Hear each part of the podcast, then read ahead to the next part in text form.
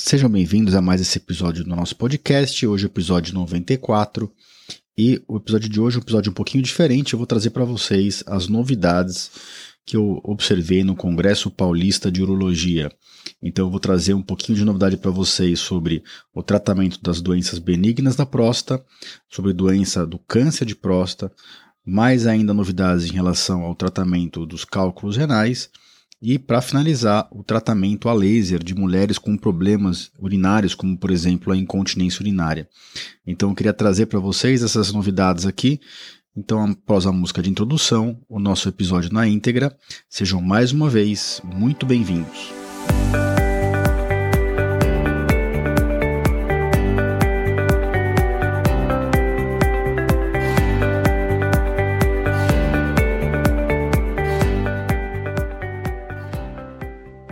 Bem-vindos ao podcast Conversa Aberta com o Urologista. Meu nome é Giovanni Marchini, sou médico urologista formado pela Faculdade de Medicina da USP e serei o anfitrião desse show.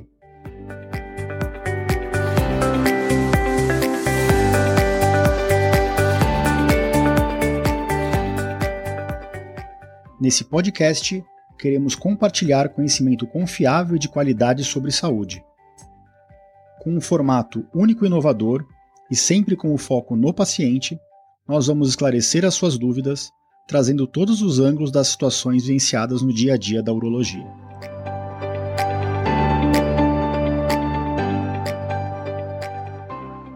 Sejam todos bem-vindos de volta ao nosso episódio. Hoje é o episódio 94. Lembrando que esse episódio vai estar disponível em todas as plataformas de podcast e Uh, vai estar também disponível dentro do meu site no www.ourologista.com.br barra podcast barra episódio 94. Lá vocês podem interagir, deixar mensagens, perguntas. E antes de passar para o episódio na íntegra, eu vou, como sempre, uh, falar a frase do dia aqui. A frase hoje é de Henry Ford. O insucesso é apenas uma oportunidade para recomeçar com mais inteligência. O Henry Ford foi o viveu de 863 até 1947. Acho que todo mundo sabe, foi o empreendedor americano que fundou a, a Ford Motor, né? Uh, foi o primeiro a implantar aquela linha de montagem na, em série na fabricação de automóveis. E ele falava isso, que o insucesso é apenas uma oportunidade para recomeçar com mais inteligência, e muito na medicina é assim, né? A gente tenta, tenta, tenta, recomeça os processos, os tratamentos, tenta adaptar, trocar formas de fazer o tratamento dos pacientes, e aí vão surgindo as novidades, né? E a medicina vai evoluindo. Além disso, eu queria agradecer aqui algumas pessoas que têm interagido nas redes sociais, como sempre: Rodrigo Moschetti, o Lucas de Oliveira, Felipe Rojas, a Ana Regina, a Simone Martins, a Sandra Souza, né, que já é de longa data, que vem interagindo, e o Vasquinho Gama. Bom, vamos falar então das novidades aqui, o que eu queria trazer para vocês do Congresso, o Congresso Paulista, que foi realizado agora no começo de setembro. E esse episódio também está sendo uh, publicado agora na primeira quinzena de setembro. E eu queria trazer essas novidades fresquinhas para que eu não esqueça depois que realmente a, a, urologia vem avançando junto com a medicina e a gente tem conseguido fazer tratamentos cada vez menos invasivos. Eu queria trazer as tendências no Brasil e do mundo aqui para vocês. Falar que o, o, o, Congresso Paulista mostrou que o que o Brasil vem fazendo não, não perde de nada para o resto do mundo, de nada mesmo, tá? É, tanto as aulas que os brasileiros deram como os palestrantes é, estrangeiros deram, a gente vê que os temas se repetem, o que a gente tem faz de tratamento aqui hoje é muito, muito semelhante, em alguns pontos até superior, eu considero, a tratamentos é, médicos em outros países. Eu acho que um diferencial do Brasil é que Aqui, além de a gente ofertar o que tem de mais moderno e uh, tecnológico, a gente tem um, um, tratamento mais personalizado e mais próximo, né, mais uh, pessoal em relação aos nossos pacientes do que no resto do mundo. Então, vou falar um pouquinho para vocês, de forma bem rápida. A ideia aqui não é entrar em detalhes específicos, mas é trazer para quem tem algum tipo de problema urológico um pouquinho de conhecimento sobre Há quatro temas que eu vou abordar aqui para vocês, para vocês entenderem quais são as tendências em relação ao tratamento de alguns tipos de doença. Então vou começar pelo câncer de próstata, né? O tratamento em si do câncer de próstata, principalmente o câncer localizado, ele não mudou muito. Ele ainda é baseado na radioterapia, mas principalmente na cirurgia de retirada da próstata. E essa cirurgia vem sendo, e já vem sendo no Brasil feita preferencialmente uh, e predominantemente pela via robótica, que é que, que permite maior precisão. Então, qual que é a novidade que eu quero trazer para vocês aqui? A novidade é que finalmente está chegando no mercado mundial e brasileiro outros tipos, outras marcas de robô.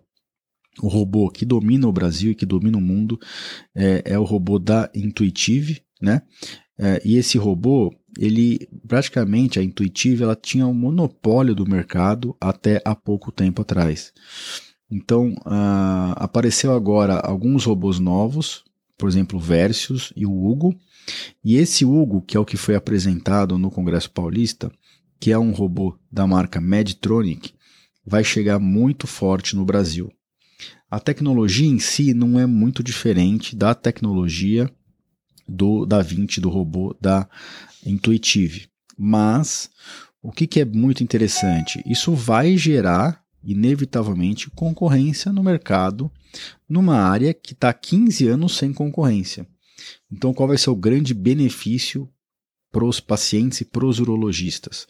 Vai difundir mais a técnica, a gente vai ter mais um tipo de um tipo de robô para treinar, e o treinamento hoje nesse tipo de cirurgia que eu fiz em 2010, mas hoje ele é um treinamento extremamente caro para o urologista, e com a concorrência, eu não tenho dúvida que o preço de acesso a uma cirurgia robótica para o paciente vai cair.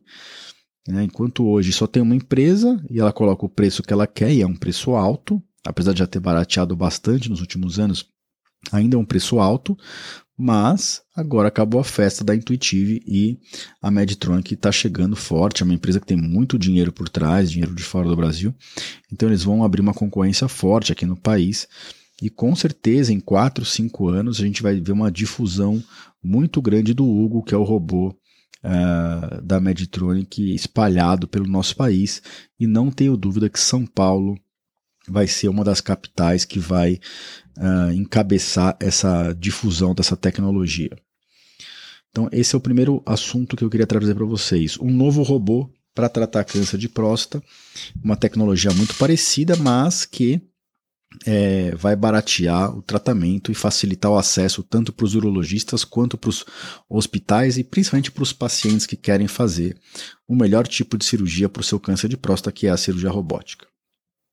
Passando agora para o segundo tema, o tratamento das doença, doenças benignas de próstata. Aqui, na verdade, eu não vou trazer nenhuma novidade imensa para vocês, mas eu vou trazer mais uma, uma, algo que eu já falei no final do ano, depois que eu voltei do Congresso Brasileiro. Então, a, a, duas, dois aspectos bem importantes em relação à hiperplasia prostática benigna e seu tratamento está se tornando uma tendência no mundo e no Brasil, né, cada vez maior, de se tratar próstatas de forma cirúrgica com o laser, com o ROLEP, né, ou TULEP, que é a enucleação prostática laser. E por que, que eu estou trazendo esse assunto de novo? Porque no Congresso foram lançados vários lasers de Romium de alta potência e de Thulium. Finalmente o Thulium laser chegou ao Brasil e esse, essa difusão desses aparelhos está impulsionando ainda mais o mercado do tratamento endoscópico da próstata, do tratamento de enucleação endoscópica da próstata. Então é muito provável que a RTU de próstata, que é o tratamento padrão ouro que a gente faz e faz muito bem, ela vai perder um pouco de espaço no dia a dia do urologista em relação ao, aos, aos tratamentos de enucleação, no qual a próstata é ressecada para dentro da bexiga com auxílio do laser e depois a gente usa um morcelador para tirar. É pouca gente que faz de forma uh, com bastante know-how no Brasil ainda. Tem cinco, seis cirurgiões que são muito bem treinados nessa técnica e eles estão difundindo isso pelo país. E não tenho dúvida que nos próximos 4, 5 anos vai ter um boom do tratamento do ROLEP no Brasil. E ainda falando de doença benigna, para aqueles pacientes com doença muito inicial, eu falei já para vocês antes dos MISTs, né, que é o tratamento minimamente invasivo com cirurgias quase ambulatoriais, né, para tratamento do, do, da próstata. Então, uh, aí é uma, uma população bem específica de pacientes que não tem nenhuma complicação da doença prostática, mas que estão muito sintomáticos, que não estão mais tolerando o remédio, ou que estão tolerando o remédio, mas que não querem mais gastar dinheiro com remédio, ou que o remédio não está fazendo mais efeito, ou naqueles pacientes com doença obstrutiva da próstata mais jovem, mas que querem tratar a próstata, mas manter a ejaculação, né, a saída de esperma na hora do, da ejaculação. E os mistes, que são basicamente o Aitind, o Urolift e o Resum, que é um, um, um tratamento com vapor de água, eles estão vindo com força, tá? E a indústria está impulsionando muito isso, e a gente vê que cada vez os pacientes buscam mais também esses tratamentos uh, minimamente invasivos, não cirúrgicos, né, ou não é, tradicionalmente cirúrgicos, para tratar a sua próstata. Então são as duas tendências que eu tenho visto. Os MISTs para casos iniciais e o ROLEP, o TULEP, que é a nucleação para casos mais avançados, substituindo a RTU, especialmente em próstatas grandes, acima de 50, 60, 80 gramas. O ROLEP está dominando aí a, a, a realidade do urologista. Passando agora para o terceiro tema, que é o tema que eu mais abordo aqui no podcast, então, mas não poderia deixar de trazer para vocês as novidades em relação ao tratamento dos cálculos renais. E na verdade é novidade, mas não é. É a verdade que o que a gente tem feito aqui no Brasil com os novos lasers é o que está sendo feito no mundo inteiro. Então, qual que é a tendência clara hoje no mundo e no Brasil? Mesmo para cálculos renais muito grandes, a tendência é cada vez a gente fazer mais tratamento endoscópico com uma maior capacidade de quebrar as pedras em menos tempo, ou seja, aumentar a eficiência da nossa litotripsia, né, a quantidade de pedra que a gente quebra por tempo, por segundo por minuto, e diminuir o calibre dos aparelhos, tanto os endoscópicos, aqueles que vão pelo canal da urina, quanto dos aparelhos para cirurgias percutâneas. Então, a, a, percutânea tradicional, que a gente faz um, uma incisão na pele de um centímetro e pouquinho, que a gente chama de 30 frentes, né? O, é o diâmetro do, do, do amplas, da, da, do plastiquinho que a gente usa para entrar no rim, né? Daquele tubinho. Esses, esses, esses aparelhos estão cada, vez, estão cada vez menores. Hoje a gente está fazendo a mini percutânea, que é com diâmetro 16 ou 18 frentes, então é, men é menos da metade da área uh, aberta no rim em relação à percutânea tradicional. Então, existe esse, esse uh, caminho em direção a aparelhos menos calibrosos, aumentar a capacidade de quebrar as pedras em menos tempo, então a litotripsia ser mais eficiente, e aumentar a capacidade de aspiração dessas pedras. Existem várias bainhas no mercado que a gente usa, que são os tubinhos que vão até dentro do rim, seja pelo canal da urina, seja pelas costas, e agora está aparecendo vários, várias bainhas de sucção, que a gente consegue, enquanto vai quebrando as pedras, a bainha já vai aspirando os fragmentos menores para melhorar a nossa visão, a gente consegue operar mais rápido e tem algumas sendo desenvolvidas até para aspirar fragmentos grandes. Então essa é a grande tendência no tratamento dos cálculos renais. O tratamento que já era minimamente invasivo, ficando mais eficiente, diminuindo de calibre e uh, trazendo esse tipo de benefício no tratamento dos pacientes. Finalmente, o último tema, né, um tema muito interessante aqui que vem ganhando destaque nos últimos dois, três anos, e a gente já tem uma difusão grande no Brasil desse, desse tema, que é o uso do laser em mulheres com problemas de atrofia vaginal e de incontinência urinária. Né, já, já tem um episódio específico do podcast aqui sobre incontinência urinária, e para as mulheres que têm especificamente incontinência urinária na, na, na, na época da menopausa, aquela época em que, a, por uma mudança hormonal, a região vaginal fica menos, é, fica mais ressecada, fica menos rosada.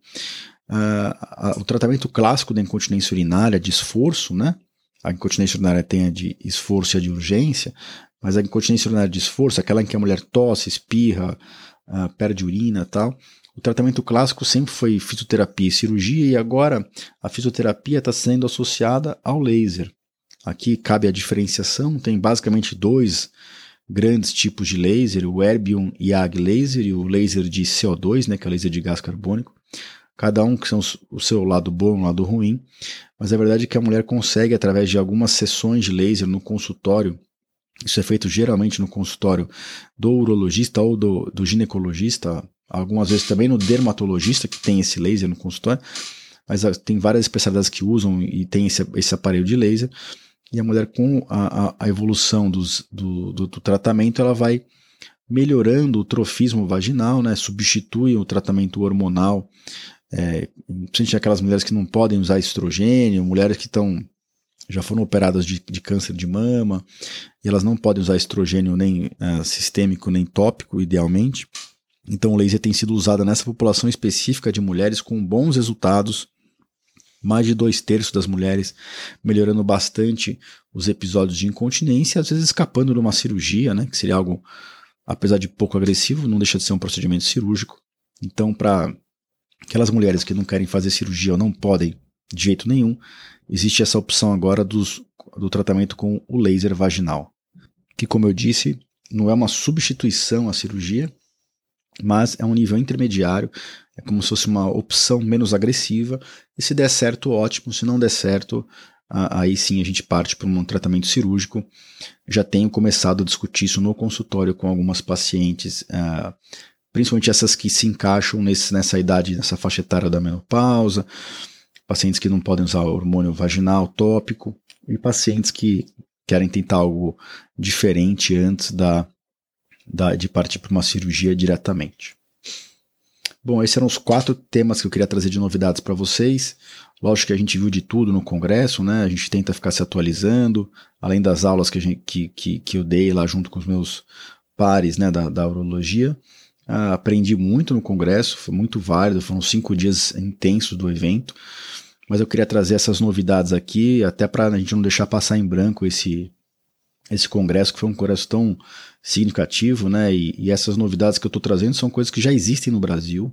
Então, cada vez a gente vê mais que não tem mais aquele descompasso. Ah, chegou uma tecnologia em tal país, demora dois anos para chegar aqui no Brasil. Esse tempo está muito mais curto, ou chega junto, ou chega dois, três, seis meses estourando depois. É muito difícil, né?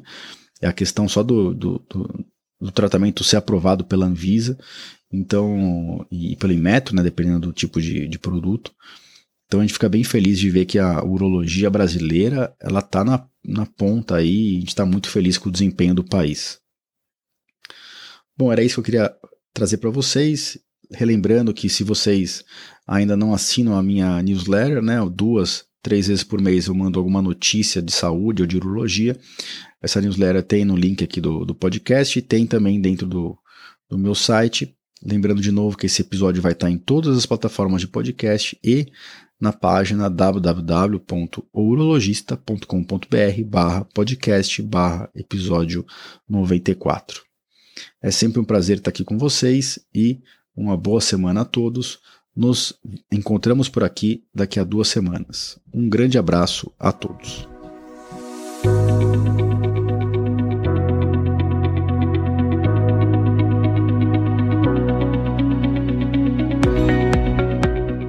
Você ouviu a mais um episódio do podcast Conversa Aberta com o Urologista. Mais uma vez, obrigado e até o próximo. you